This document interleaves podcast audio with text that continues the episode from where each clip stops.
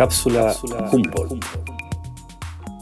La biografía es un género de gran dificultad y que tiene por fin sumergirnos en la vida de alguien y ligarnos emocionalmente con el retratado, hacernos cómplices y transformar en verosímiles hechos sorprendentes. La biografía debe ser una narración que construye una época, además de manejar la tensión e hilar los acontecimientos. Una buena biografía no puede ser una acumulación de datos cronológicos ni tampoco un pegoteo de citas. Todas las virtudes de este complejo género están presentes en La invención de la naturaleza, el nuevo mundo de Alexander von Humboldt, escrito por Andrea Wolf, quien siguió todos los pasos del intrépido científico alemán desde los rincones de su infancia hasta la Siberia, pasando por el Amazonas y por distintas cumbres de América Latina.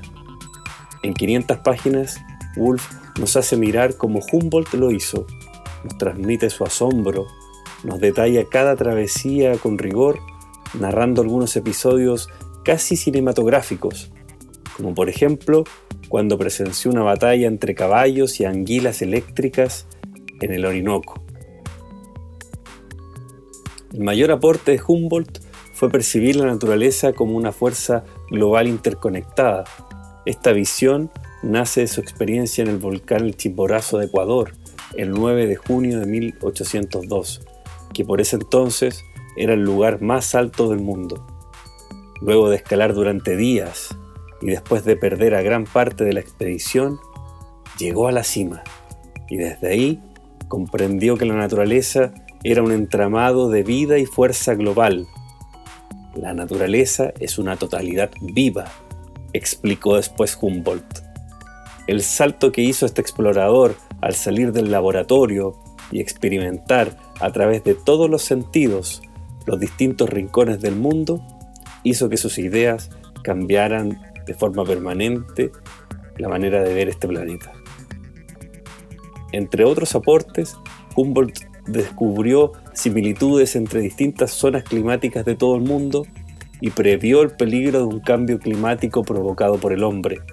Su influencia fue muy importante en científicos, escritores y políticos, como por ejemplo Darwin, Goethe, Simón Bolívar, Thomas Jefferson y Henry David Thoreau.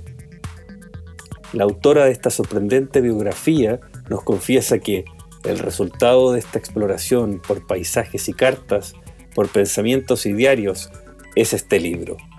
La invención de la naturaleza es mi intento de redescubrir a Humboldt y devolverle el lugar que le corresponde en el panteón de la naturaleza y la ciencia.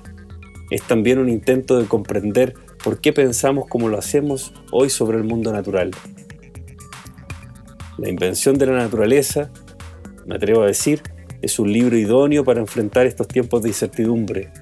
El ejemplo de Humboldt nos demuestra la importancia de conectar todas las disciplinas humanas y no aislarnos en conocimientos abstractos, porque en él dialogaron a la par la ciencia, el humanismo y el arte.